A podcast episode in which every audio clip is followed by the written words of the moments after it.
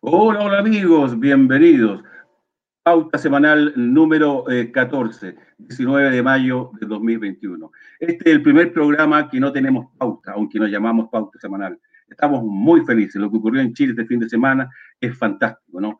Eh, para mí es como eh, la sensación que tuve cuando ganó Salvador Allende el año 70 y me recuerdo su discurso de un balcón de la Universidad de Chile. Esa alegría fue la que sentí cuando Allende le decía vayan a sus casas y besen a sus mujeres porque lo que se nos viene encima eh, es un proceso difícil, ¿no? Y mira en lo que ha llegado. Allende revivió, resucitó para el 18 de octubre y ahora venimos a corroborar lo que nadie quiso entender. Nos quisieron acallar por todas las vías que ellos tienen, pero no vale el dinero para nada cuando se trata de la voluntad de la gente del pueblo. Estoy feliz y le doy la bienvenida. A ver, ¿quiénes aparecen por ahí? Fernando Martínez, ¿cómo estás? Hola, Víctor. Ahí está. Eh, buenas tardes a todos los televidentes. Muy contento también acá. Bien, bienvenido, Fernando. Manuel Acuña, por favor, ¿dónde estás?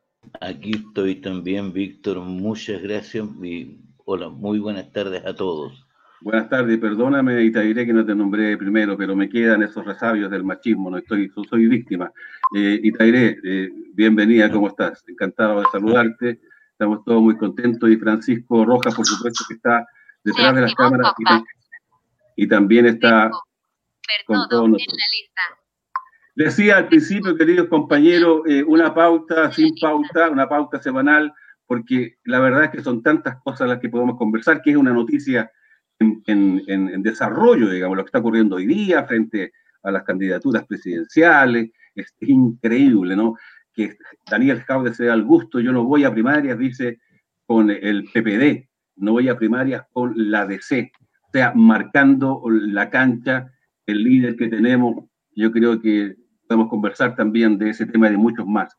Pero lo que ocurrió el fin de semana es fantástico, es un placer enorme, digamos, cómo están ahí pidiendo, el PPD diciendo, claro, podemos, podemos empezar con unas primarias, pero que nos garanticen los parlamentarios. O sea, te digo, esto es una vergüenza de esta clase mediocre, traidora, me refiero a toda la unidad constituyente y por supuesto al Chile fuimos, porque no se llaman vamos, se llama el Chile fuimos. Queridos compañeros, ¿a quién le doy la palabra? Empecemos por las mujeres, ya que están tan empoderadas. Vamos, eh, Itairé, tu opinión, por favor.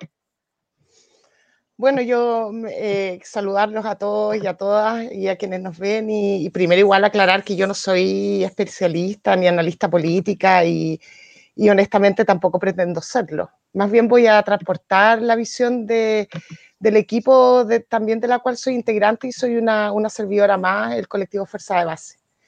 Y, y, desde ahí plantear que nos parece que esta elección es una clara y manifiesta intención de cambio. De eso no cabe duda alguna. De hecho, en todos los sectores se entiende así.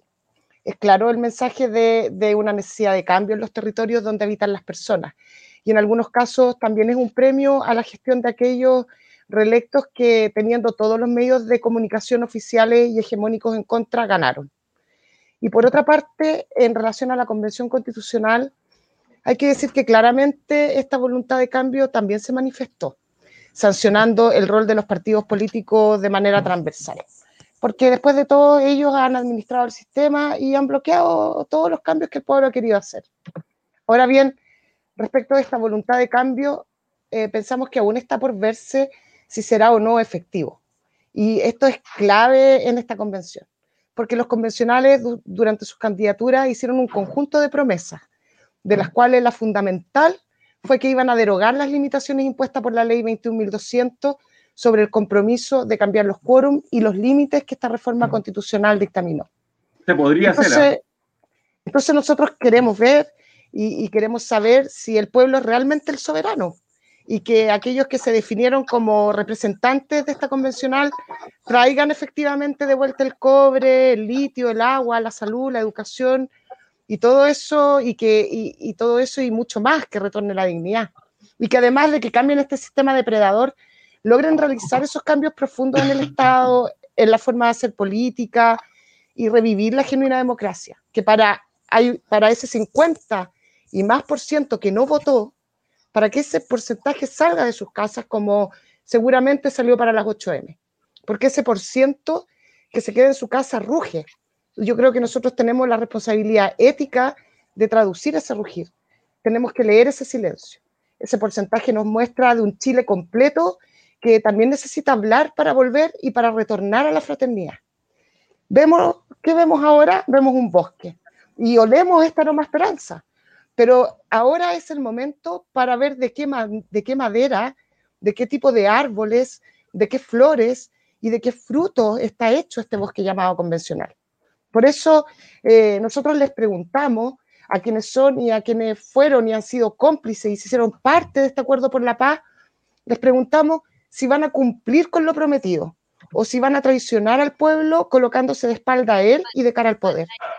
Ellos saben que el pueblo, que el pueblo quiere dignidad y la prometieron y queremos ver si van a traer esa dignidad de vuelta. Nosotros eh, creemos que es importante que estemos vigilantes, que estemos movilizados para constatar si realmente van a ser capaces de cumplir lo, lo que prometieron o si finalmente vamos a terminar una vez más velando por los intereses que van en contra del pueblo. No todo está dicho en este minuto, en esta convencional. Gracias, Itairé. Manuel Acuña, por favor. Después Francisco, perdón, Francisco, por favor, adelante. Eh, concuerdo plenamente con, con y también pienso de que es muy importante eh, sentirse contento por un triunfo parcial del avance democrático y la, la, manifestación de un 40% de la población chilena. Pero la democracia funciona realmente y tiene realmente olor y consistencia de democracia cuando participan todos, no solamente un 40%. Por lo tanto, eh, ayer un poco inspirado en esa idea, eh, expresé en un post las siguientes palabras. No amanece un nuevo día para Chile. Queda mucho por andar. El optimismo es sano, pero el realismo es mejor. Más que realidad de movimiento, toda esta pérdida de tiempo, de recursos, de sueños, esperanzas y oportunidades ha sido una maniquea manipulación social del experimento de Milton Friedman, la banca alemana y el narcocapitalismo norteamericano. En verdad, lo que realmente pasó es que gracias al descarado derroche y veleidad del 1%, ostentando con torpeza y chutiquería de nuevo ricos sus haberes, resulta que los conejillos del modelo instaurado a balazos se les están revelando. Aunque todavía tienen algunas cartas en la manga, la costumbre del modelo, algunos Boric y otros matrones políticos de larga trayectoria muñequera y fiduciaria, como el tal Escalona, u otros tantos caudillos que pueden convertir en cuestión de semanas el retorno del arco iris del no convertirlo en un líquido amniótico de nada, sin mencionar de paso al rol siniestro que aporta la gran mayoría independiente de todo y obsecuente y obediente republicana a su herramienta final de formación prusiana. Disculpen la cacofonía. En definitiva, queridos compañeros, nada está dado. Manuel Acuña, por favor. Mira, em, yo creo que no es fácil eh, dar una explicación de lo que ha sucedido. Eh, si uno va a enfrentar a, un, una determinada, mm, no quiero decir enemigo, pero un, adversario, eh, uno tiene primero que definirlo y encontrarlo, ubicarlo muy bien. Y para poder hacer eso es necesario tratar de analizar lo que pasó el sábado y el domingo recién pasado. Eh, yo distingo dos fases. Las sociedades no son parejas, no, las sociedades no, no, son eh, una totalidad amorfa, como, como empleando las palabras de un gran pensador, no es un saco de patatas concretamente una sociedad, sino que en su interior operan muchos intereses y por supuesto hay planos en los cuales se ubican las determinadas eh, instancias que existen dentro de una sociedad. Y yo para mí siempre eh, desde el día 18 de octubre, eh, a pesar de que desde antes ya se notaba mucho eso, lo que estaba ocurriendo, se empezó a notar un, con mucha fuerza el desarrollo de, un, de, una escena una escena social que se contraponía tremendamente a la escena política del país. Estoy empleando palabras de, eh, terminología de Pulanza, por si acaso. y la escena política concretamente es el mundo político, lo que se le llama aquí en Chile muy mal, de una manera muy mala, clase política. Eh, y que yo prefiero utilizar también los conceptos de Pulanza como la élite política, que es la que va, la que le interesan los grandes cargos, los, eh, le interesan los ministerios, las cabezas de los partidos, estar al frente de todo eso, que es un grupo humano que se dedica en el fondo a usufructuar del poder que tienen, de, de esa porción de poder que hay. Y fuera de eso está lo que, lo que despectivamente le llaman la masa. Ahí está toda la gente, que es la comunidad nacional, la población, el pueblo concretamente, que está fuera de, todo ese mundo. Y eso se vio, pero clarísimo, clarísimo, cuando el 18 de octubre de 2019.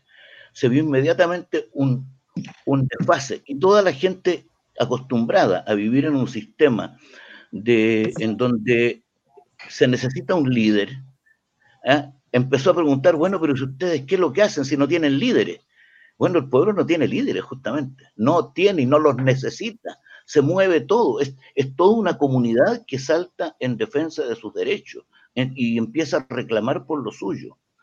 Entonces, yo hoy día, el análisis de lo que pasó en, eh, el, el 15 y el 16 yo diría, ¿dónde está primero la escena política y dónde está la escena social? La escena social, sin duda alguna, sin duda alguna, trató de ser representada por las listas que, que existen, que se, que se le denominan de independientes. Trató, digo, porque eso no es efectivo en, en, en realidad. ¿Y dónde está el mundo político, la escena política? Está en la lista de los partidos en todas las que habían, que se camuflaron de todas maneras. Se llamaron lista de la prueba, apruebo por dignidad, se llamaron para camuflarse. ¿Y dónde está el gobierno ahí? Porque también es parte de la escena política el gobierno. El gobierno hizo una cosa fantástica. La convención, la, la convención constitucional, porque ese es el verdadero nombre que tiene legalmente, la convención constitucional por supuesto que le, trataron de quitar la palabra constituyente, porque ellos saben lo que significa constituir y otra que es someterse a la constitución. Eso lo tienen muy claro. Entonces, esta, esta convención constitucional eh, debería ser lo más importante en el plano de las elecciones. ¿Qué es lo que hizo el gobierno? Juntó las elecciones de concejales con diputados, de, eh, alcaldes y gobernadores.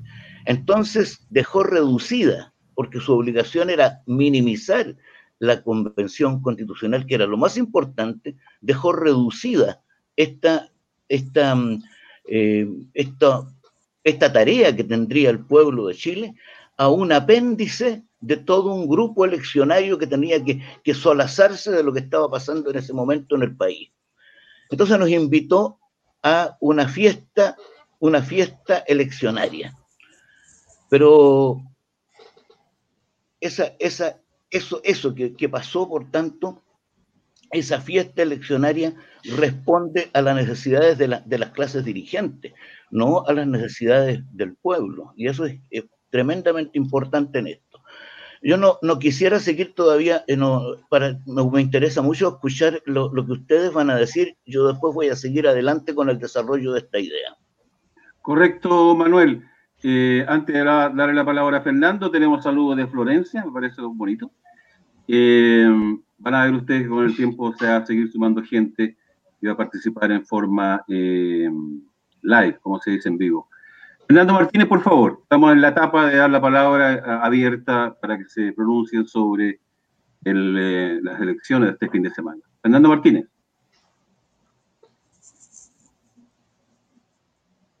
No tienes tu micrófono, Fernando. Se lo activo, ahí está. Ahí está. Ahora sí. está. Ahora sí. Eh, era pesimista, ¿no? Sin embargo, los hechos en la dialéctica de la día cambió un poco mi opinión. Sin embargo, mantengo algunas inquietudes, ¿no? eh, es cierto que hay un gran triunfo, sobre todo en la alcaldía, en el caso nuestro. Los independientes son los grandes triunfadores, a pesar de que no sabemos quiénes son los independientes. Y luego las mujeres, que es una cuestión bastante interesante, ¿no? Que se hayan empoderado tanto en términos de empoderamiento, que es eh, fabuloso, porque es una nueva visión del país de Chile. Y por otro lado, la juventud de ellos. Hay mucha gente joven que está representando eh, las inquietudes de nuestro pueblo. Ahora tiene razón, eh, eh, bueno, tienen razón todos los panelistas que esto no está dicho todo, porque este es el inicio de un proceso que puede ser muy duro. Pero partimos con una buena base, digamos, de, para trabajar. Sin embargo, uno ya tiene preocupaciones que hay grupos fascistoides que se están movilizando. Y me preocupa mucho justamente Santiago, que es un, un símbolo de la nación chilena o del Estado de Chile en donde hoy día por primera vez en la historia un, comunista, un representante del Partido Comunista es el alcalde. Y luego uno tiende a pensar, bueno, ¿cómo van a ser hoy día las movilizaciones? Porque la, lo, digamos, las demandas de nuestro pueblo no están todavía satisfechas, porque una cosa es la, la convención, que se va a demorar eh, en evacuar, digamos, un, proyecto de constitución hacia un plebiscito de, de apruebo, eh, y los problemas reales de la población siguen iguales. Entonces, la protesta, una vez que pase todo este algarabía, viene la protesta en la calle y esto va a tener que ser sumado, digamos, al control de los convencionales, porque eh, tienen que tener cámaras, tienen que tener interacción con el pueblo, porque si no, esto no va a tener ningún resultado. Porque nosotros entre los independientes tenemos mucha gente que es de derecha, incluso la Marcela Cubillo.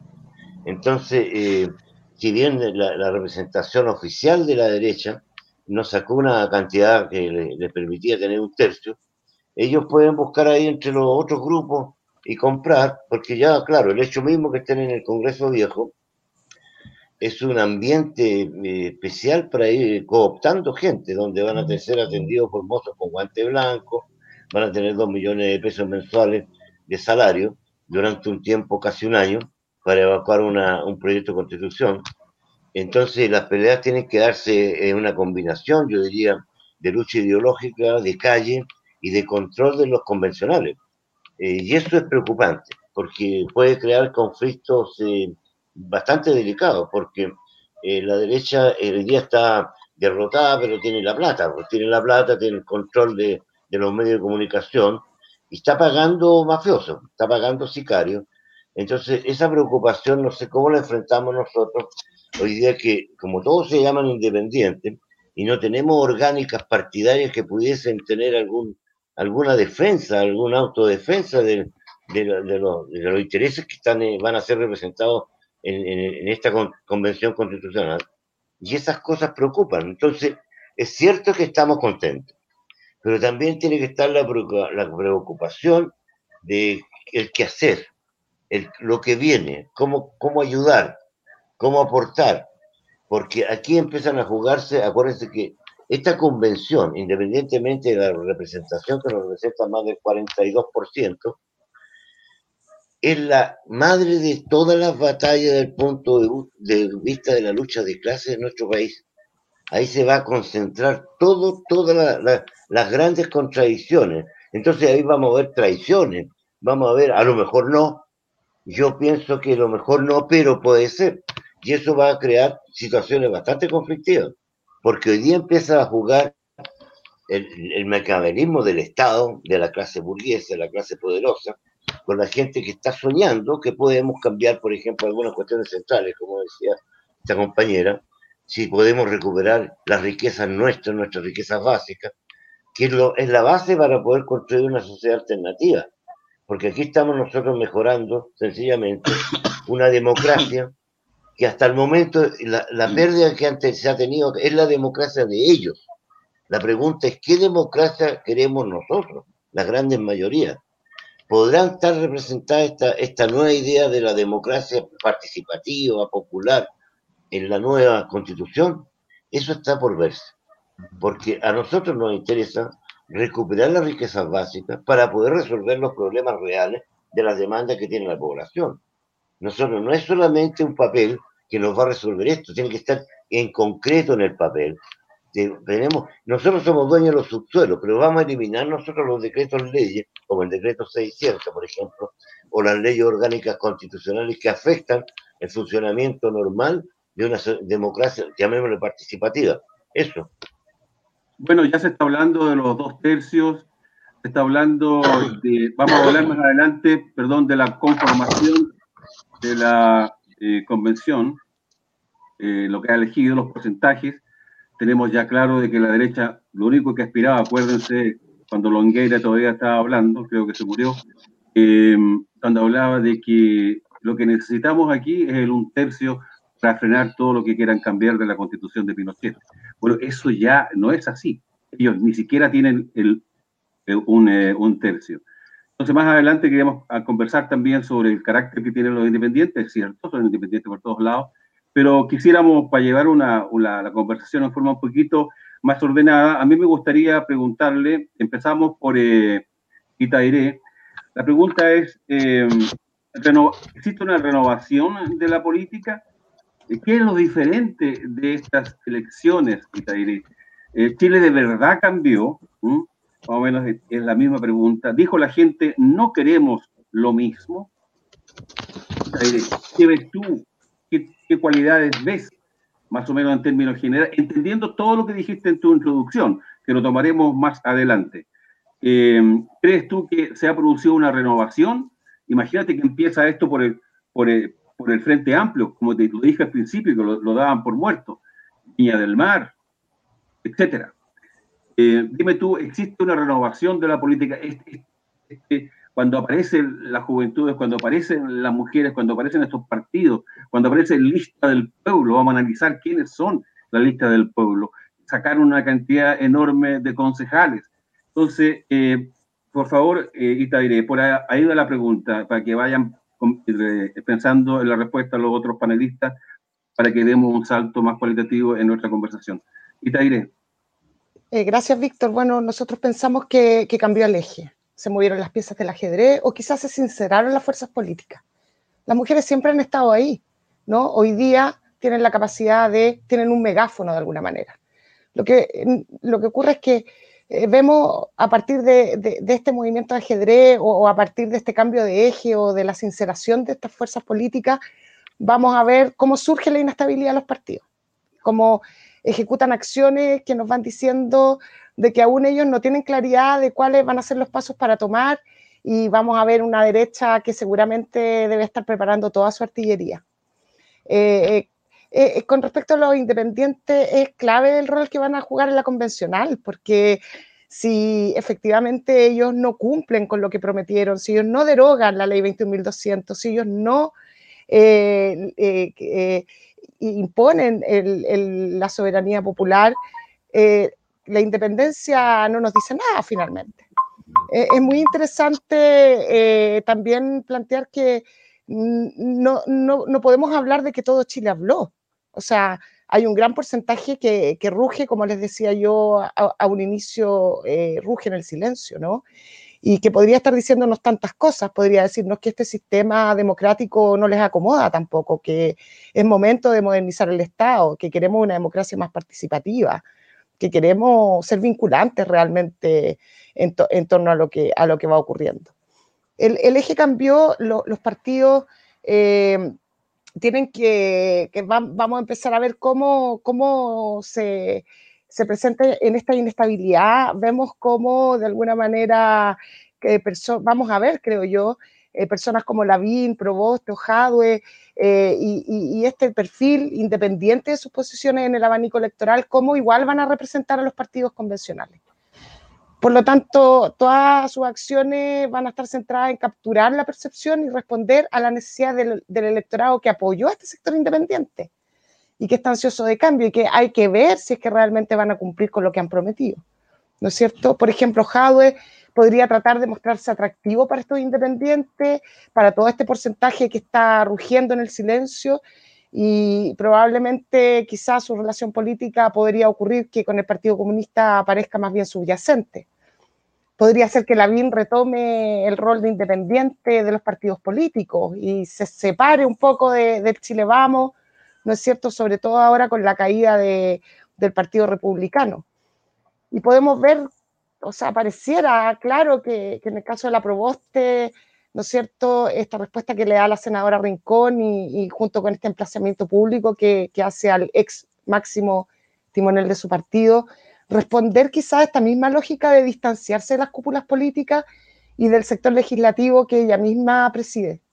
Yo creo que es interesante eh, considerar acá que, eh, hay muchas maniobras a las cuales ya nos tienen súper acostumbrados, ¿no es cierto? Y que aquí hay un background de, de, comportamientos, ¿no?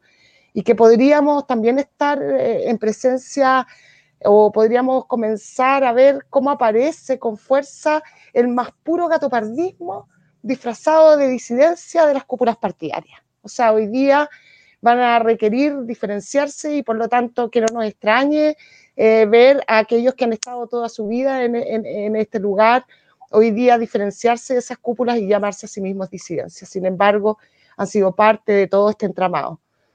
Eh, creemos que el puzzle se mueve, creemos que eh, el eje se mueve un poco, creemos que el rol de la Pamela Gil es importante porque de alguna manera nos muestra un Jade mucho más centrado, entre comillas, no, no hablo de postura eh, política, sino que lo hace de alguna manera verse más adecuado, ¿no? Y ella desde ahí también cumple un rol, un rol que nos parece clave. Pero acá, como decían ustedes, las elecciones eh, nos muestran eh, este rugir, nos muestran la necesidad de seguir movilizándonos, porque no todo está dicho. O sea, bien, eh, eh, es importante. De hecho, se derrumba de alguna manera este, este, esta creencia de que si no votan, gana la derecha. O sea, acá hay un alto porcentaje que no votó y no ganó la derecha.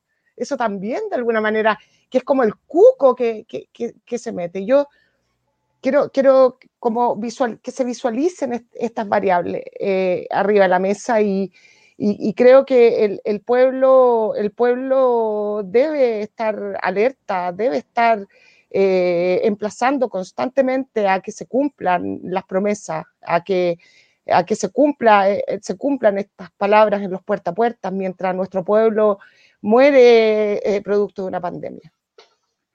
Naturalmente hay muchas cosas por verse. Este un primer programa, viene todo el proceso que va a empezar en un par de meses a escribirse la nueva constitución.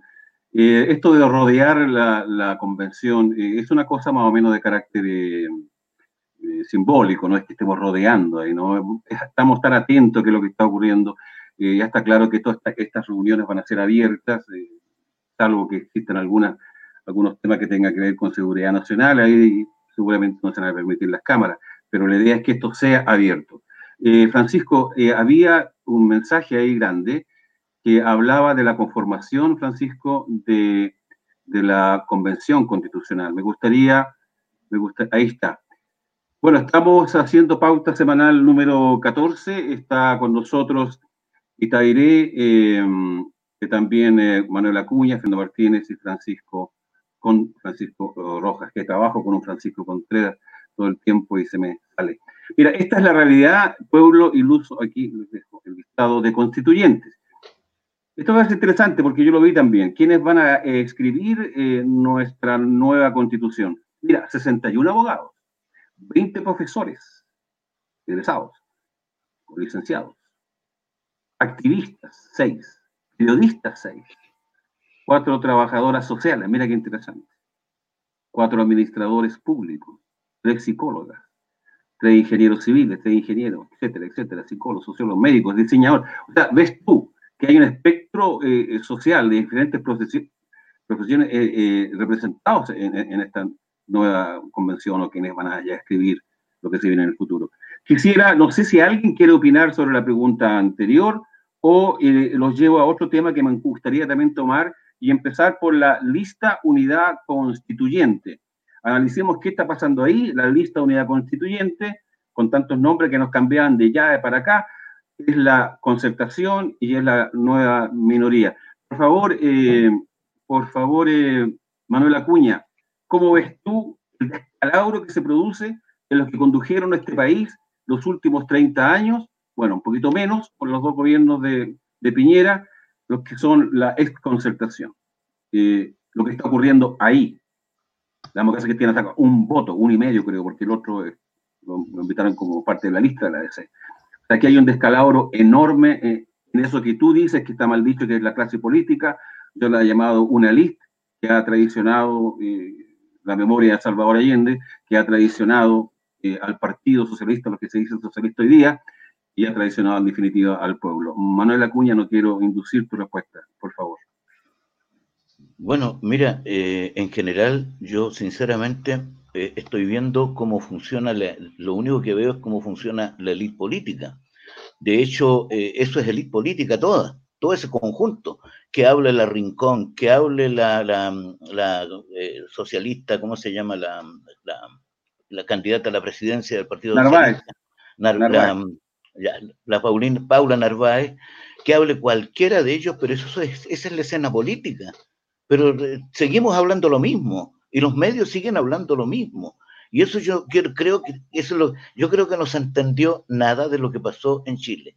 Eso es justamente de lo que no se debe hablar hoy día. Eh, yo creo que lo único que hay que preocuparse es de la, de, de la Convención Constitucional. Eso sí que es importante. Lo otro, mira, te puedo, hacer una especie de política ficción. Suponte que la lista de unidad social que se está acá está creando en este momento, en donde eh, una minoría se junta con otra minoría para hacer otra minoría. Esa cuestión yo la encuentro ridícula nomás, lisa y llanamente. ¿Qué van a hacer? ¿Van a presentar un candidato a la presidencia? ¿Van a ponerse de acuerdo con el Frente Amplio del Partido Comunista? ¿Qué es lo que van a hacer? ¿O se van a conversar? ¿Van a conversar con, con Chile Vamos? ¿Qué, van a hacer? ¿Qué es lo que quieren hacer? Eso, eso, no es lo importante hoy día. ¿Quieren seguir agarrando mi ministerio? ¿Quieren seguir agarrando todos los cargos del Estado? ¿Quieren seguir en suma con este Estado? Bueno, pero si eso es lo que no va a hacer la, la Convención Constitucional, y eso es lo que hay que preocuparse para que lo haga. Yo creo que ahí tiene que seguir todas las, las luchas callejeras, tiene que seguir todo una ayuda a la, a, la, a, la, a la, gente que está en este momento, que sabemos que son, nosotros se ha hecho un cálculo ya sobre eso, se sabe que son más o menos 77 personas las que eh, responden a requerimientos de carácter social, se sabe que son 77 personas más o menos. Esas pueden aliarse con otros grupos y pueden hacer mayoría en absoluta al interior de la Convención Constitucional. Es decir, hay una oportunidad de arreglar todo. Lo siento, pero no van a arreglar el problema del cobre, ni del litio, ni cosas por el estilo, porque eso está contemplado en la constitución pinochetista que es del Estado. Lo que ocurre es que se hicieron leyes constitucionales que entregaron todo este tipo de cosas a unas empresas privadas, pero las leyes las hizo el Parlamento y en este caso también algunas las, las dejó listas y amarradas Pinochet. Y el Parlamento no tuvo la, la valentía ni siquiera la voluntad de, cambiarlas y echarlas abajo, a pesar de que tuvo en dos oportunidades mayoría absoluta, pudo haberlo hecho. Entonces yo creo que preocuparse un poco de, qué va a pasar en el plano político, yo creo que es un poco, no sé, lo encuentro, eh, no, lo encuentro simpático, por decirle de una manera, pero no, no me parece que sea lo que hay que hacer, no me parece que sea lo más correcto. Lo correcto hoy día es convención constitucional, echar abajo, terminar de terminar el, lo, bueno que hizo Piñera, que está echando abajo las, AFP, está echando abajo la constitución, cerró al Partido Demócrata Cristiano, está eliminando la élite política. Eso hay que seguir haciéndolo. Yo creo que eso es lo importante, pero no seguir dándose vuelta en las cosas que hace la élite política, que, que, está pololeando la Jimena Rincón con este, que el otro salió a, hacer un proyecto de ley, que las leyes no le alcanzaron la, sociedad chilena y sobre todo su clase política, el día de ayer eh, impidieron que se hiciera un impuesto a los súper ricos. No entienden nada de lo que está pasando, o sea, ya no les bastó que los hubieran derrotado y siguen insistiendo en todavía seguir guardando sus privilegios. Eso es el colmo, yo encuentro que es el colmo. Mira, la pregunta que yo hago, sí, Francisco, voy para ti.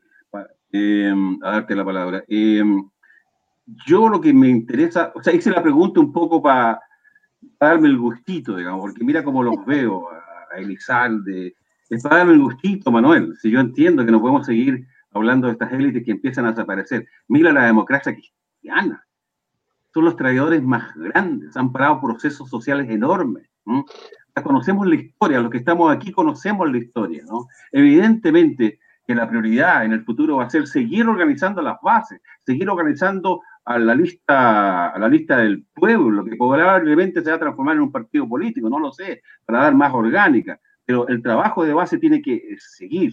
Evidentemente que eso es lo más importante. Yo más adelante, vamos a hacer un programa más largo seguramente hoy día, más adelante quiero saber cuál es la opinión de ustedes con respecto a qué posibilidades hay, porque ya se habla de la posibilidad de cambiar el tercio. Hubo un programa por ahí donde estuvo invitada a la Cubillo, que por Dios, que desagradable esa mujer, eh, pareciera que Baradit con, con eh, me olvidé del Baranda. Benito Baranda. Benito, Baranda. ya están, hablando de que esto se puede cambiar. O sea, la 2200 podría cambiarse. Entonces, todos estamos pensando, mira, yo vengo a hacer un programa, bueno, no lo pude hacer por cuestiones técnicas, sobre el Perú. Es lo mismo que está ocurriendo en Chile. Castillo está llamando a lo mismo que está llamando, o lo que hicimos nosotros ya en, este, en estas elecciones, ¿no? Cambiar la constitución, recuperar las riquezas básicas, ¿no? Yo entiendo de que no todos los que están en los 155 van a ser todos activistas, pero tenemos, tenemos a Atria, que es un, que es tipo, ¿qué van a decir? Vamos a criticar a Fernando Atria, un experto. ¿Quién va a poder? Está, mira, un, un tipo, ¿cuánto se llama? Stingo. ¿Quién es Stingo? Lo apoyó un partido, el, sin ser, o sea, independiente, pero lo apoyó un partido que tiene que ver con el medio ambiente, parece. Eh, sacó 111 mil votos, la, gran, la, mayoría en todo el país. Y yo lo he escuchado porque tienen un programa, lo he escuchado siempre hace un año ya. Esas personas son las que van a tener con argumento eh, poder discutir y poder frenar todo, todas estas trampas. Que nos pusieron trampas para el 25 de noviembre.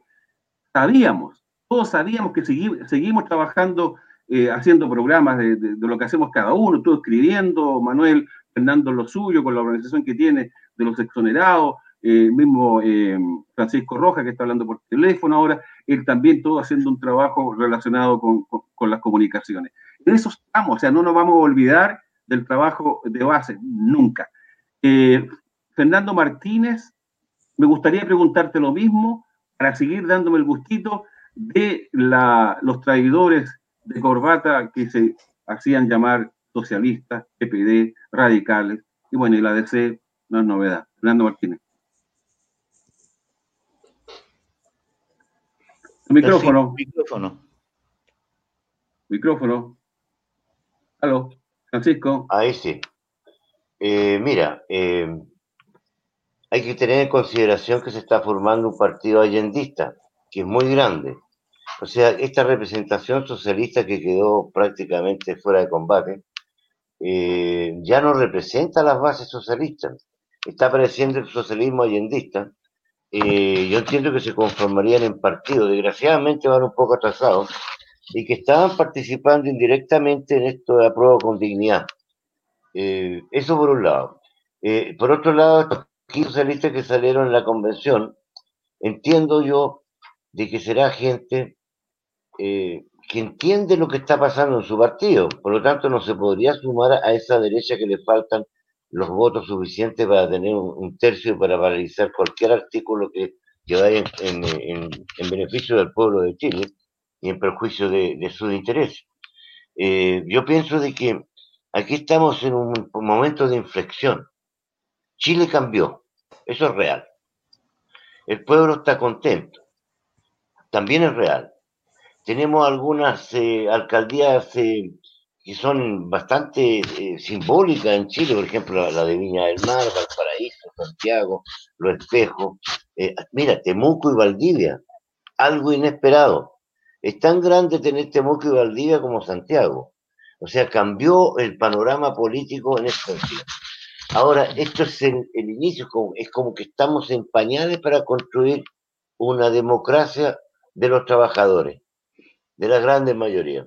Porque aquí hay una democracia que perdió y no la queremos. Esa democracia de ellos no la quiere el pueblo de Chile, a pesar de que esta representación es, muy poca. Pero también, por otro lado, hay que, tener en consideración lo que dice Itairé. Hay un sector importante de la población que no votó y también esa es una manifestación política. No votó porque estaba cansado y dentro de ese grupo un poco yo también fui influido y que no quería votar. Sin embargo, disciplinadamente fui a votar. Pero hay un grupo, yo creo que alcanza un tercio de la población que no votó, incluso más, que está en otra. Está en otra, por lo tanto está muy atento a lo que va a pasar en esta convención y está muy atento si los, los convencionales van a compartir, digamos, los debates con, con la población en general.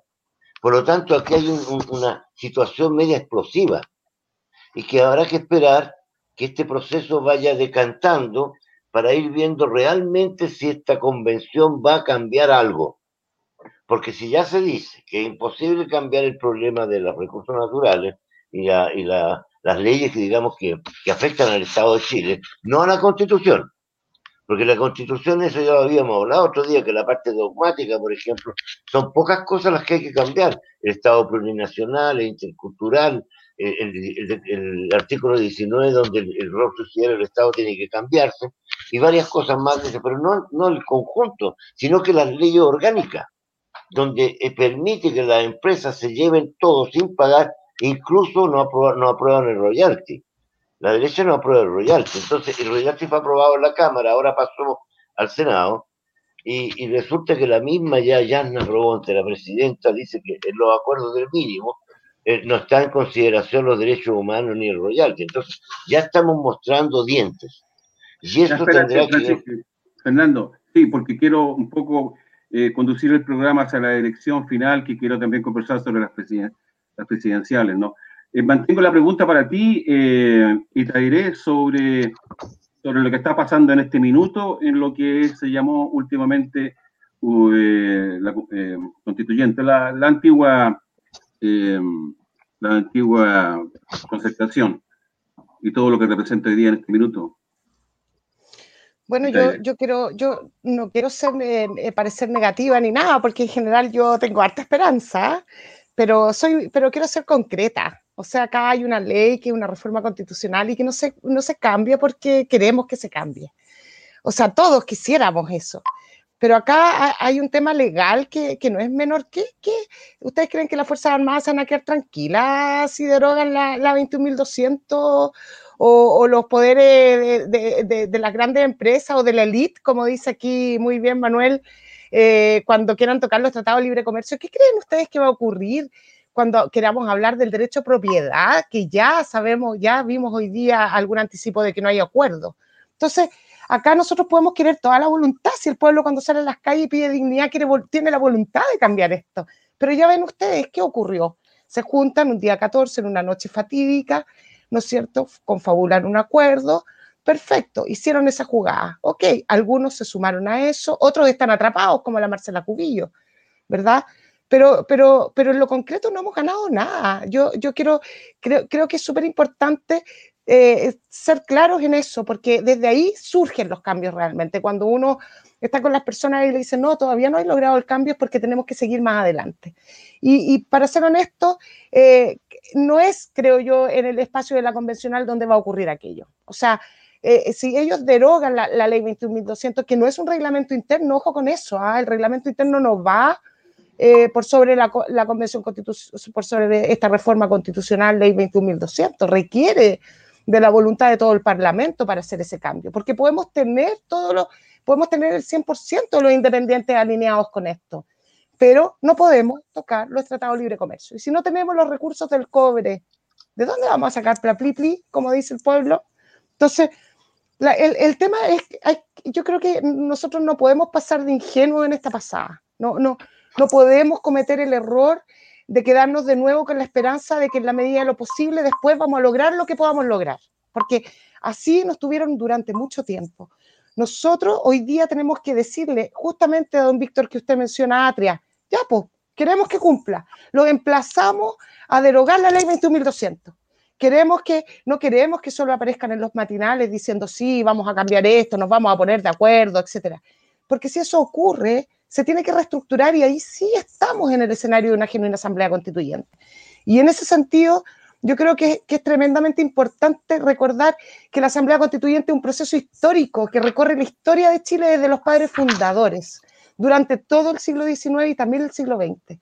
Fue lo que recorrió los grandes eventos de nuestra historia. también fue aquella promesa que ustedes han nombrado aquí, eh, que no alcanzó a cumplir nuestro presidente Salvador Allende. También uno de los movimientos políticos más importantes en la segunda mitad del siglo XIX, el radicalismo, también se levantó a partir de la lucha de una asamblea constituyente, incluso hasta hicieron una, una revolución. Pero entonces, ¿qué pasó? En algún momento el pueblo ahora tuvo en su poder, después del 18 de octubre, la posibilidad de concretarlo. Y vino esta fatídica noche, como les digo yo, la noche de las confabulaciones, donde todos se pusieron de acuerdo, cómplices de la falta de ética, porque esa fue una falta de ética. ¿Y qué hicieron? Negociaron lo que llamaron engañosamente el acuerdo por la paz. Entonces le privaron al pueblo en su momento más potente la posibilidad de ejecutar una genuina asamblea constituyente. Y eso es súper importante. Yo no, no, lamento parecer majadera al iniciar el programa y volver a repetirlo ahora. Nosotros no podemos olvidarlo porque de eso es justamente de lo que se trata todo esto. La auténtica soberanía popular, la auténtica democracia, la democracia genuina es la que le da sustento a los estados modernos. La Asamblea Constituyente no es la particularidad de una nación cualquiera, no es, la particularidad de un país de América o del mundo o de Perú o de Chile. La Asamblea Constituyente es lo que le dio origen a toda la época contemporánea a partir de la Revolución Francesa. Y de lo que se trataba aquí, a través de esto, era de construir en colaboración un nuevo Estado moderno y poder realizar ese proceso y hacer que todo ese pueblo silente que ruge en el silencio pueda hablar. Pero sabemos quiénes traicionaron eso. Algunos de ellos hoy día cayeron en su propia trampa, como la Marcela Cubillos y otros. Y otros aparecen como grandes ganadores, pero para ser auténticos ganadores, ellos tienen que cumplir con lo que prometieron. Cuando recorrieron el país puerta por puerta, diciendo, mientras sacaban ojos, mientras eh, eh, violentaban a nuestro pueblo mapuche, ellos dijeron puerta por puerta que bajarían los quórum que derogaría la ley 21.200 y que iban a conseguir eh, derogar el artículo 135 de los tratados de libre comercio, porque esa es la única manera que puedan traer de vuelta nuestra dignidad. Nosotros tenemos que avanzar con claridad, tenemos que avanzar con coherencia, tenemos que avanzar en colaboración, porque el objetivo estratégico es construir una, asamblea constituyente, una genuina asamblea constituyente donde los integrantes todos ellos puedan fijar sus propias reglas con el mandato del pueblo, con la libertad de pensamiento, con la deliberación y con lo más importante, estimado, creo yo, con lo que se llama ética, porque cada decisión que se tome ahí, cada vez que estos candidatos hicieron un puerta a puerta y le dijeron a la gente, nosotros vamos a derogar la ley 21.200, ellos tenían que haber hablado con ética, porque cada una de las cosas que nosotros hacemos hoy día van a impactar en un futuro a los nuestros, a los que vienen, a los que vendrán, a la naturaleza, al medio ambiente. Entonces, es tremendamente importante. Yo quiero decir que cuando, cuando planteamos que, queremos ver y, que nos emplazamos a cumplir lo que plantearon de derogar la 21.200 para poder transformar esto en una genuina asamblea constituyente, queremos ver la integridad, que es lo que le falta a este país, integridad. Vamos a ver qué es lo que pasó. Eh, tenemos resultados ¿no? que, son, que son incuestionables. O sea, tenemos una derecha que no alcanzó a, algún, un, tercio, lo que significa que no va a poder parar todas las posibilidades que existen. Eh, bueno, Itairé me lleva a cambiar un poco la línea que yo tenía del programa, pero está bien, es positivo. Eh, Manuel Acuña, por favor, eh, lo que dice Itairé, ¿es posible hoy día, con lo que se está dando hoy día con las elecciones, transformar la convención constitucional en una asamblea constituyente, ¿es posible o no hacerlo desde ahí junto con la calle? Manuel Acuña. Yo pienso que sí, yo pienso que es posible. Eh, he tenido unas discusiones bastante fuertes con varias personas que no lo creen posible, pero yo estimo que sí. E incluso más, les di el argumento que yo tengo, que es un argumento de carácter jurídico. Existe una, una, un aforismo jurídico que se llama, que es más o menos lo, indirectamente lo, Itaire se refirió a él, pero de otra manera. ¿ah? Pero ese aforismo dice, quien puede lo más, puede lo menos. Qui, qui posset eh, plus, posset minus. Esa es la, la, la, la sentencia latina.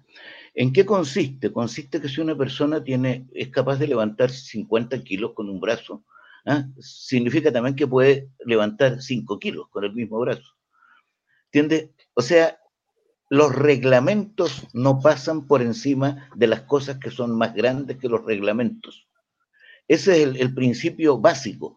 O sea, si tú estás haciendo una constitución, tú no puedes eh, plantear que no puedes modificar el reglamento con lo que estás haciéndola. O sea, eh, quien puede lo más puede lo menos. Ese es un argumento tremendamente fuerte que es el mismo que aplican los jueces, por lo demás, que operan dentro de un, de un, de una, de un entramado en que se les entrega a ellos. Dice, por, para poder, supongamos que si una persona, le, someten a él un caso como, por ejemplo, que una persona mató a otra y le, se lo entrega en ese caso al juez, el juez puede eh, mandarlo a prisión eh, perpetua, eh, o si no, puede también darle cinco años de cárcel. Si él puede lo máximo, también puede hacer lo mínimo. Entonces, es, es muy importante ese principio. Yo creo que, yo creo que eso es posible. De hecho, me da, me da, la impresión de que en eso se está basando Benito Baranda con, con Baradit. Seguramente. Que están tomando Ahora, no solo eso, eh, por lo demás, siempre que hay un mandato en donde, eh, por, como en Chile, se llama a una cantidad determinada de personas a que se pronuncien si quieren o no quieren una constitución y las personas votan que la quieren, se está haciendo un llamado a la soberanía popular. Al hacerte una, un llamado a la soberanía popular, se está a la comunidad nacional, que es la misma, y que esa es la que tiene que decidir y ver cómo se va a regular para poder hacer los cambios que se necesitan. Si tú le niegas ese derecho y lo puede hacer un parlamento, lo puede hacer un presidente, lo puede hacer otra cosa, tú no estás hablando de soberanía popular, en ese, o soberanía, ni siquiera soberanía nacional. Y en ese caso, yo creo que incluso se está pasando por encima de la propia constitución pinochetista. Así que yo, me da, a mí la impresión que me da es que argumentos hay montones para poder hacerlo. El problema es otro, el problema es un problema de poder. Y ahí sí que podemos empezar a conversar otras cosas. ¿Cuál es el problema de poder que hay? Efectivamente, la, los sectores de la representación política del empresariado, concretamente, que son, me parece que son 37 personas, bien puede, bien puede hacer un amarre con todo el sector de la lista de unidad que de que me hablaba Víctor. Bien puede hacer un, un, arreglo. Eh, de hecho, yo creo que así van a hacerlo para enfrentar la elección de la, de la alcaldía de Santiago Centro. Yo tengo la impresión de que se van a juntar ellos acá. Eh, me da la impresión de que no va a haber acuerdo eh, si ellos quisieran hacerlo con el sector del Frente Amplio y el PC. Y si el PC y el, y el Frente Amplio aceptaran un acuerdo de esa naturaleza, yo creo que se hunden para siempre. ¿eh? Esa es la impresión que me da. Entonces, por eso yo no le veo, sino que creo que se pueden ir viendo en los, en los acuerdos que van a ir haciéndose en, de aquí en adelante. De hecho, eh, se va a empezar a notar muy pronto todo esto. Hay que empezar por elegir la directiva de la Convención Constitucional. Y ahí vamos a ver qué es lo que pasa, quién queda a cargo de todo eso, cuáles acuerdos se hacen. Después viene inmediatamente una cosa que es tremendamente importante, que es el reglamento, el trabajo por el reglamento, para redactar el reglamento que va a regir, si se van a hacerse las cosas en, plenos, si van a hacerse en, sesión, en, sesiones eh, plenarias o sesiones especiales, especializadas. Entonces todo eso se va a tener que ir viendo de ahora en adelante en, estos, en los días que vienen. Y eso requieren acuerdos políticos. Todo eso se requiere acuerdos al interior.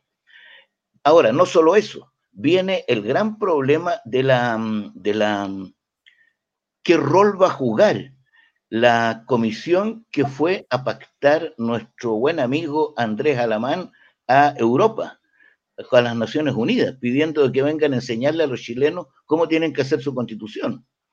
Yo creo que es, tremendamente importante y qué es lo que va a responder la Convención Constitucional a eso. Y así puedo seguir nombrándoles una serie de, otros elementos que se van a ir viendo y que eh, van a ir demostrando en la práctica si es posible o no es posible que se realicen algunas, eh, algunas modificaciones que son las que nos interesan a todos nosotros. Llevamos más de... Pero me acaban de comunicar que se bajó Jimena Rincón de la... Mira tú, ves tú, mira lo que está pasando. Por eso quería hablar... Va a aparecer con capucha, va a aparecer con capucha en la Plaza Dignidad. Va a agarrar votantes. Claro, claro. Mira, eh, tenemos 50 y más de 55 minutos. Quisiera hablar de, de, las presidenciales y también de, los, de, las alcaldías, ¿no? Pero bueno, tenemos tiempo, quiero hablar todo en, poco tiempo y no, y no, es lo mejor. Fernando Martínez, eh, eh, ¿te quieres referir a, lo que hablábamos con respecto tanto a Itairé como Manuel a la posibilidad de hacer estos cambios grandes que tienen que ver con la 21.200 y poder recuperar nuestras riquezas básicas y poder romper con, con, estos eh, compromisos que existen con acuerdos internacionales, qué sé yo, todo el amarre que hicieron, esa marca que hemos hablado este último tiempo. ¿Crees tú que es posible dentro de esta convención constitucional hacer algunos cambios? Mira, eh, yo estoy contento, te voy a decir que estoy feliz de que haya un despertar tan grande, pero también eh, yo, si no ve la historia, yo soy de los que piensan que las constituciones nunca se han cambiado a través de una convención eh, constitucional.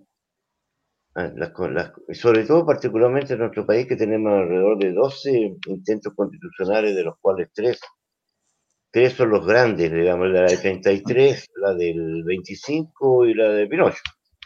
Pero hemos tenido muchos intentos, incluso una, una de, los infantes, los hermanos infantes, un intento federal. Y siempre han habido guerras civiles las constituciones en Chile se han cambiado con balazos. Entonces sería fabuloso que en esta etapa pudiese eventualmente salir una constitución realmente democrática. Ahora vamos a tener primero que definir qué entendemos por democracia. Porque si vamos a definir que la democracia son tres poderes del Estado, donde durante, desde la Revolución Francesa para adelante nos están estafando, eh, tenemos que tener una visión distinta de lo que es la democracia. Una democracia de trabajadores, participativa, serán las comunas las que tengan el poder principal para de decisión y de control, eh, habrá poder revocatorio. Entonces, ¿qué va a salir de esta constitución? Yo no creo soñar, no quiero soñar. Eh, tengo mis dudas, porque la constitución del 25 fue a balazos con golpes de Estado incluso una constitución manejada por 400 personas a dedo. La constitución del 80 fue una estafa. Los milicos votaban 14 veces en el día. Entonces, y la, de, la del Guatón Gaña con el Portales, era una constitución trucha también. O sea, para proteger a un grupo, a, esa, a ese grupo que habría que estudiar la cosa económica, que es el grupo el que estanquero, que al final fue apropiándose de todos los recursos del país eh, destruyendo al inquilinaje, destruyéndolo todo. Y esas cosas habría que discutirlas. Entonces, eh, si bien soy optimista de lo que está pasando, porque la, la, juventud está muy contenta, espero que nos lleguemos a un enfrentamiento para poder resolver el problema constitucional, porque van a poner muchas trabas. Y Manuel ya dijo una cosa, eh, aquí tengo la lista, yo por ejemplo, si hace un pequeño análisis, unidad constituyente, constituyente tiene 25, quitémosle los 15 socialistas, quedan 10, ya tendrían 47 los, los eh, vamos por Chile. Después saca de los independientes, tenemos a Agustín Esquela, tenemos a la Cubillo, hay varios independientes que, que ya tienen un tercio. O sea, ese enfrentamiento viene. Y por eso yo llamaba la atención de cómo lo vamos a nosotros a manejar. Porque ellos tienen un tercio de más y pueden comprar un poquito más todavía. Ya lo tienen, porque se, disfrazaron de constituyentes, se disfrazaron de ovejas. Y acá está clarito. Ya, ya yo puedo contar como 7, 8, 9 en alguno de estos, una constitución del pueblo y otros. En lo del pueblo no, ahí no hay. Pero en los otros dos hay bastante. Y incluso yo me atrevería a decir que en la prueba de dignidad, capaz que haya uno. Tienen de sobre el, el, más del tercio.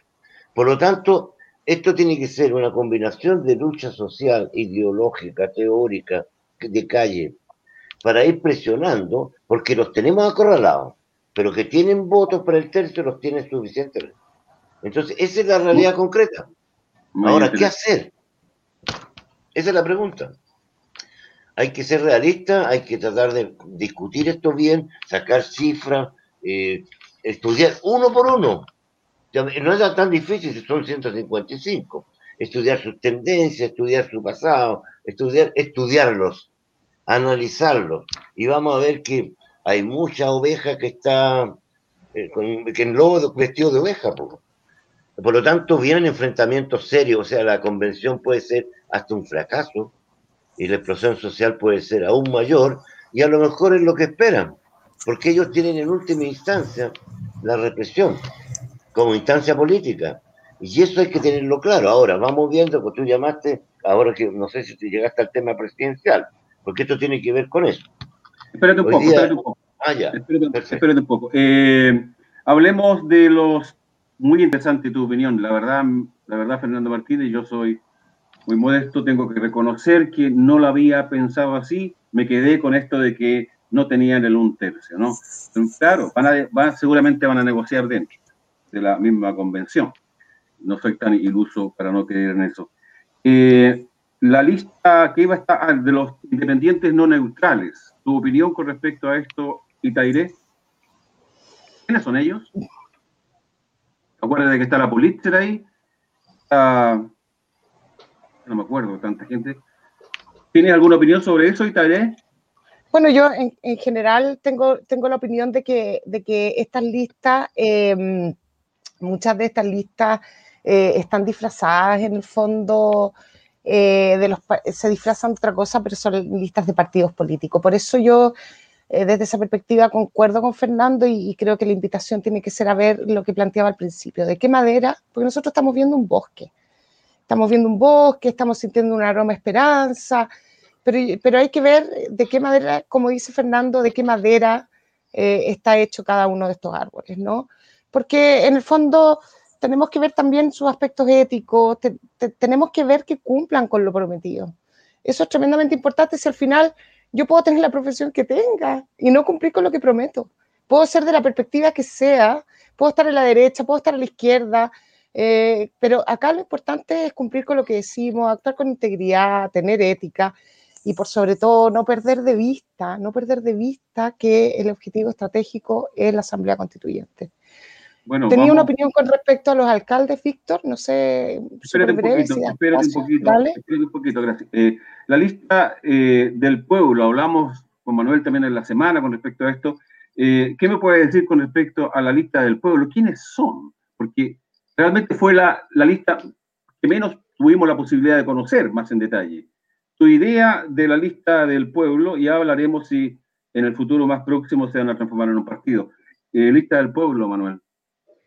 Mira, yo lo, primero voy a tratar de referirme un poco a la, lista que preguntaste antes tú, eh, que es de la Patricia Politzer. Eh, la Patricia Politzer perteneció a un grupo que em, se acopló y, estuvo ayudando eh, el estallido social. Iba con un grupo de personas que son los, los em, alumnos del colegio que eh, levantaron la querella contra Caradima. Eh, son todos ellos y ellos decidieron formar un partido que se iba a llamar Partido por la Dignidad. La Patricia Policer se separó junto con otras personas más. Eh, me parece que fue con la María Olivia Monkever que se fueron. El hecho es que formaron un otro partido y, quedó otro donde estaba también el, grupo primitivo de, toda esta gente. Pero eran eh, personas que estaban vinculadas a los movimientos sociales, por lo menos eh, hasta el momento en que fueron a inscribirse. Personalmente yo creo que cometieron un error porque eh, los movimientos sociales, justamente la característica de ellos es que estaban en contra de la forma de organizarse la sociedad a través de partidos políticos.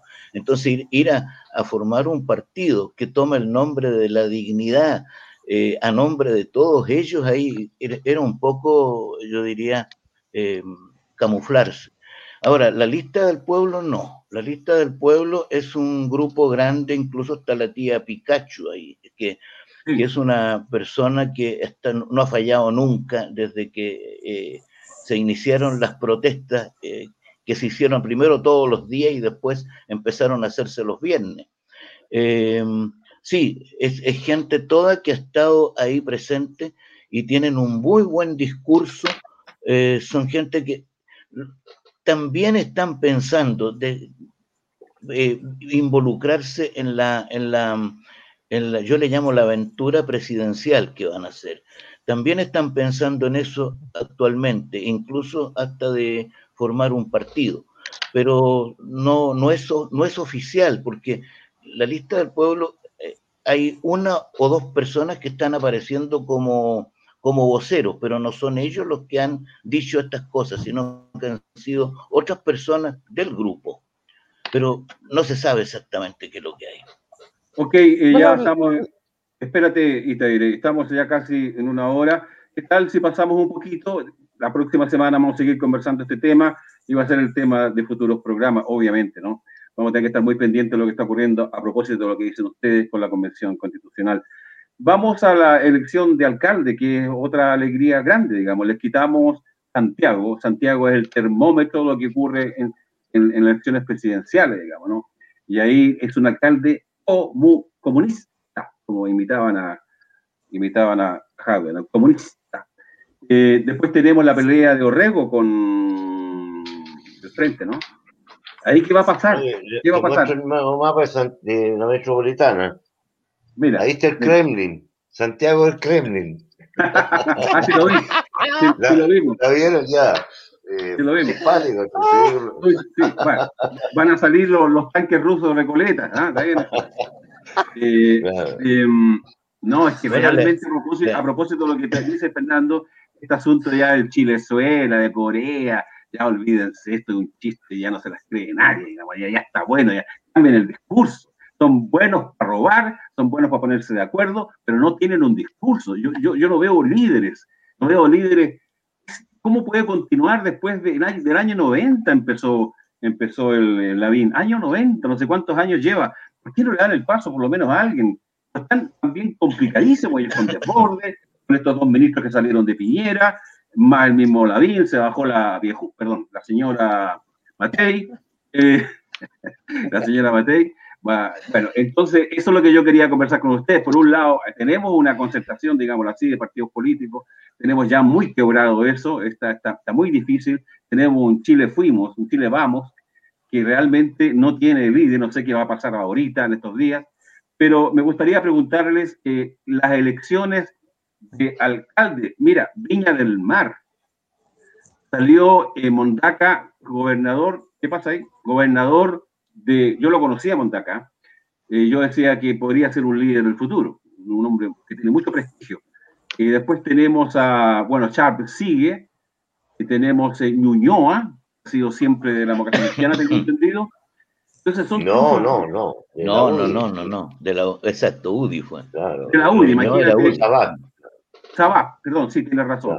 Sabat, de, la UDI. Mira, ustedes mencionaban a Valdivia, yo conozco a, Carlita Atman, la conocí en Viña, trabajamos juntos en un comité que teníamos de Salvador, de chileno-palestino, y trabajamos juntos esos años que yo estuve en Viña del Mar. Se va porque ella era oriunda de, Valdivia y sale elegida alcaldesa, primera alcaldesa de mujer después de, años, no había nunca habido ahí son golpes tremendos. En el sur, en Magallanes, ni siquiera hay segundas vueltas para gobernador.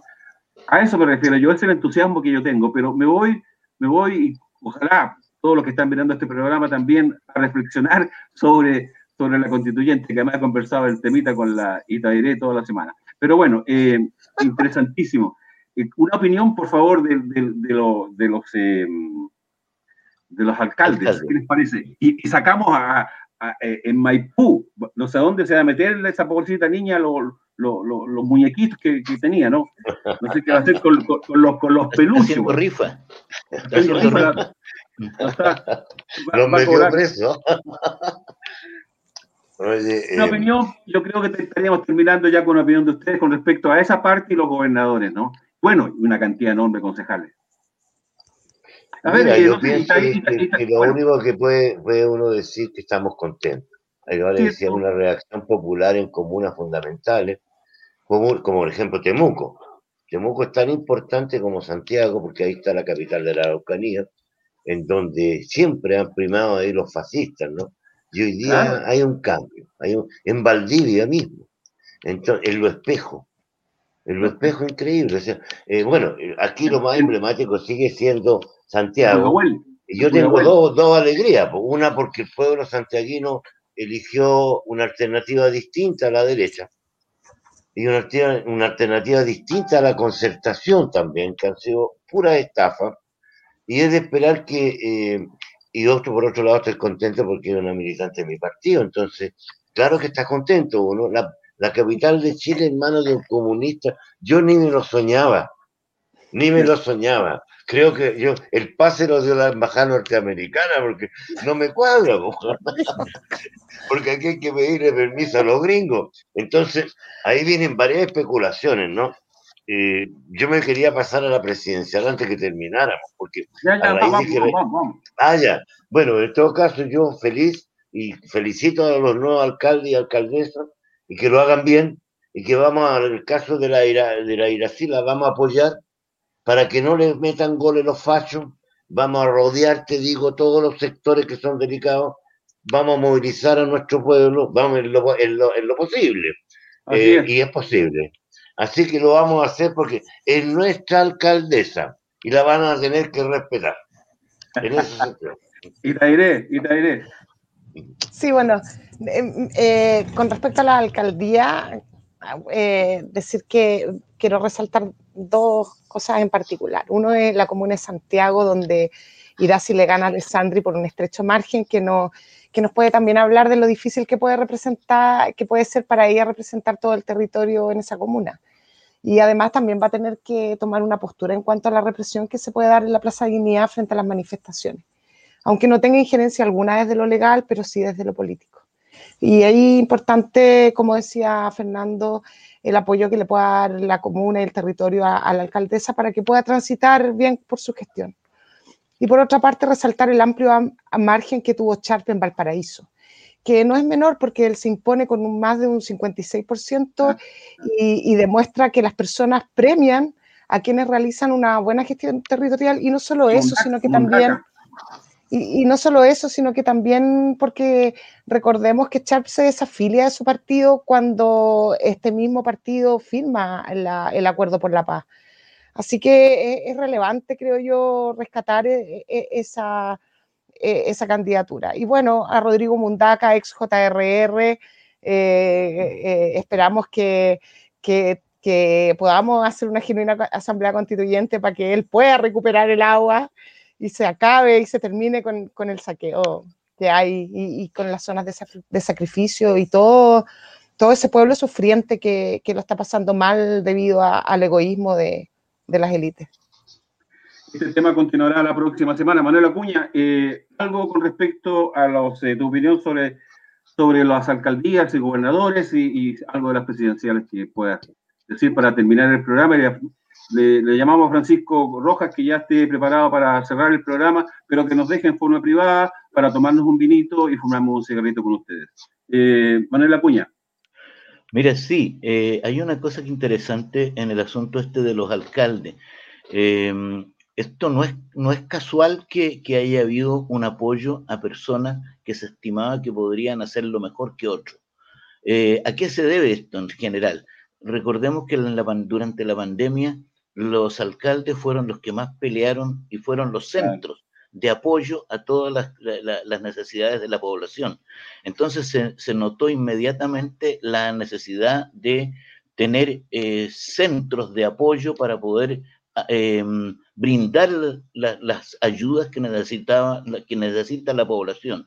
De hecho, eh, yo creo que el que mejor em, el mejor ejemplo que, se puede sacar de todo esto es la administración que ha hecho Jadwe, eh, creando farmacias populares, bibliotecas populares, en fin, una serie de otras cosas eh, que se pueden a, partir. Y, no solo eso, son, eh, acordémonos de la Comuna de París, acordémonos de todo eso, son los centros de poder populares, que eso es tremendamente importante. Así que me parece muy bien. Las eh, elecciones de presidente y de, y, de gobernadores, fuera de lo que se ha dicho aquí, que hay que apoyar, por supuesto, a la, persona que va a, disputárselo a, Claudio Rego, yo encuentro que eh, no, no tiene ninguna otra cosa que se pueda decir. Me acaban de, estaba viendo aquí que, eh, estaba pasando alguien que Heraldo Muñoz también no va, no, no sigue. Entonces, eh, no, hay, hay, una debacle total, no podemos hablar de eso porque es muy, muy prematuro hacerlo. Pero se puede hacer una especulación, pues Manuel. Y yo la estaba escribiendo aquí. Eh, no sé si llegamos a ese tema, Víctor. Al tema dale, dale, por favor. hice, un pequeño esquema a raíz de que también recibí la información de que Heraldo Muñoz se había bajado. Se bajó la Rincón para apoyar a la Narváez. Ya. Jadwe dijo que quería, eh, hay buena relación con la Narváez, una, una, y con Boric, que se pudo inscribir finalmente, porque él andaba buscando los 30.000 votos para inscribirse, pero para ser presidente hay que tener por lo menos 6 millones, entonces es, medio contradictorio, ¿no? Logras 30 mil, pero ahora necesitas 6 millones. Entonces viene una, una, una digamos, una primaria que va a ser, ya lo veo ya, Jaime Boris y Pablo Narváez. La verdad de las cosas es que es difícil eh, eh, decir quién puede ganar, porque aquí Narváez va a tener el apoyo de, de toda la desconcertación, eh, Boris va a tener Frente Amplio, Najado va a tener solamente Partido Comunista. Entonces podría ser que Nana Narváez logre ganarle a Jadwe. Al revés. Jadwe apoyado no por los partidos, por el Partido Comunista. Jadwe traspasa, digamos, la, coraza que tiene el Partido Comunista. Es un hombre del pueblo. Y podría ser que la juventud vote por Jadwe. Ya, supongamos ese escenario. Entonces ya no es eh, la Narváez la, la, que gana la, esta, primaria, sino que Jadwe, y la, y la derecha ya como se bajó la mano, va Lavín. Ahora, un comunista en Chile es imposible. Por lo tanto, todos estos otros están haciendo este juego para apoyar a Lavín. O sea, todos los demócratas cristianos, los radicales, los PPD, estos van a jugar este jueguito porque no hay espacio. Ahora, ahora viene la especulación mía que los gringos digan, mira, hemos apoyado puros bandidos en América Latina, puros sinvergüenzas, tienen la plata en Miami, pillamos las plata en el banco Reed, el dictador favorito que teníamos, un ladrón asqueroso y asesino. ¿Por qué no dejamos pasar un comunista para aprobar, güey? y bueno, esa es la hipótesis que sale. Ahora hay que esperar las realidades, pero yo lo, lo, dibujé aquí con rapidez porque dije, Qué raro. Entonces, ¿quién va contra Lavín? Porque la derecha ya tiene a Lavín, que es un papanata que le vamos a sacar todas las fotos con Pinochet, las fotos que tiene ahí en pelota en la, colonia Dignidad. Le vamos a sacarlas todas, ahora sí. Pero el problema está que este escenario podría ser, ¿ah? ¿Por qué no? Aquí en Chile la política, mira, se suben y se bajan. ¿Pero qué es esto? No hay, no hay seriedad, no hay líderes. El único líder todavía que va a quedar, donde aquí pasa un poco a ser proselitismo, el gran partido del glorioso Partido Comunista. Ah, ya, por supuesto. Pero es verdad, pues, el único partido que se salvó. No vamos, no vamos a poder conversar con los comunistas. Pues. pero, pero hoy día hablamos en propiedad. Pues. No, no, pero sin broma, o sea, puede ser escenarios posibles, o sea, uno, en esto que, como estamos así, como este es un plato de tallerines, puede pasar cualquier cosa. Entonces uno tiene que estar atento a, bueno, y lo que dijo un poco Itairera, el qué pasa con las Fuerzas Armadas, Aquí estamos, porque aquí las Fuerzas Armadas se, supone que son el garante del territorio, de la soberanía nacional, eh, y tienen un punto que decir, digamos, los estados mayores ven distintos escenarios. Ahora, un escenario como que la alcaldesa de Santiago piensa que tiene que rendirle honor a una comunista. Entonces, son preguntas que uno se hace porque la institucionalidad, las estructuras funcionan, hay protocolos de funcionamiento, hay protocolos de guarnición. ¿Qué es lo que pasa con la guarnición de Santiago con respecto al alcalde de la primera comuna del país? Por ejemplo. Entonces, todas esas cosas hay que ir viendo con calma, porque este es un proceso tan rico que yo estoy feliz de estarlo viviendo. Esa es mi felicidad, después de haber sido más humillado, exiliado.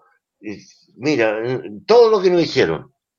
Sin embargo, volvió ese espíritu de combate de nuestro presidente Salvador Allende Goce, compañero presidente, volvió a las calles.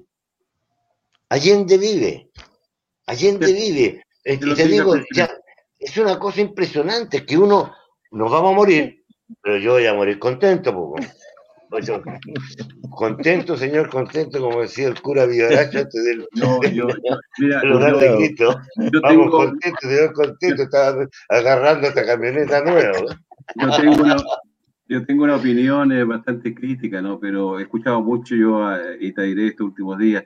Sí, yo creo que muchas cosas puede tener razón, pero insisto, yo creo que podemos continuar muy agradable esta conversación coloquial. Así me gustaría que todos los programas fueran con discusión, pero en un nivel de, de cariño y amistad. Ya, eh, Carter, el, el, alcalde de Florida, que es de la, bueno, es, es ¿no? Dijo que el próximo presidente de Chile era Daniel Jadwe. Eso lo dijo un UDI. Ahora, yo insisto, Jadwe es un fenómeno, ¿ah?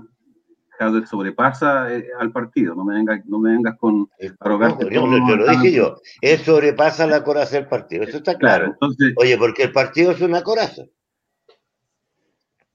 Él sobrepasa la coraza. Y es peligroso que, oye, y es peligroso que sobrepase la coraza. Se nos puede dar vuelta la chaqueta. También oye, es posible. Agradezco la participación de todos ustedes. Quédense, por favor. Le vamos a pedir a Francisco que nos deje en forma privada para sacar mi vinito eh, que tengo acá. Eh, no voy a decir la marca para hacer propaganda, pero es de Chile. Eh, y un cigarrito que tengo por ahí reservado. Estoy fumando mucho menos. De, una de dos cajetillas estoy en una, así que estoy bajando. Eh, queridos amigos, muchas gracias por esta tarde, por esta noche, eh, y nos vemos la próxima semana. Yo creo que los temas van a ser casi los mismos, orientados de otra forma, ¿ya? Un abrazo, eh, Itairé, muchas gracias, Fernando Martínez y también eh, Manuel Acuña. Francisco... me da un segundo para saludar a mis compañeros en Suecia. Estamos muy contentos por los apoyos que hemos recibido también de ustedes de Suecia, sobre todo a los presos políticos. Estamos dando una lucha gigantesca por sacarlos de, la, de las mazmorras de este sistema asqueroso, porque es asqueroso. Esa democracia ya murió, esa la democracia de ellos es la que perdió, no la nuestra. Felicidades, compañero. Gracias, Francisco Roja nos corta y nos deja en privado, por favor. Muchas gracias a todos y nos vemos el próximo miércoles, como de costumbre. 4 de la tarde en Chile y 10 de la noche aquí en las latitudes escandinavas. Buenas noches. Buenas tardes. Chao, hasta luego.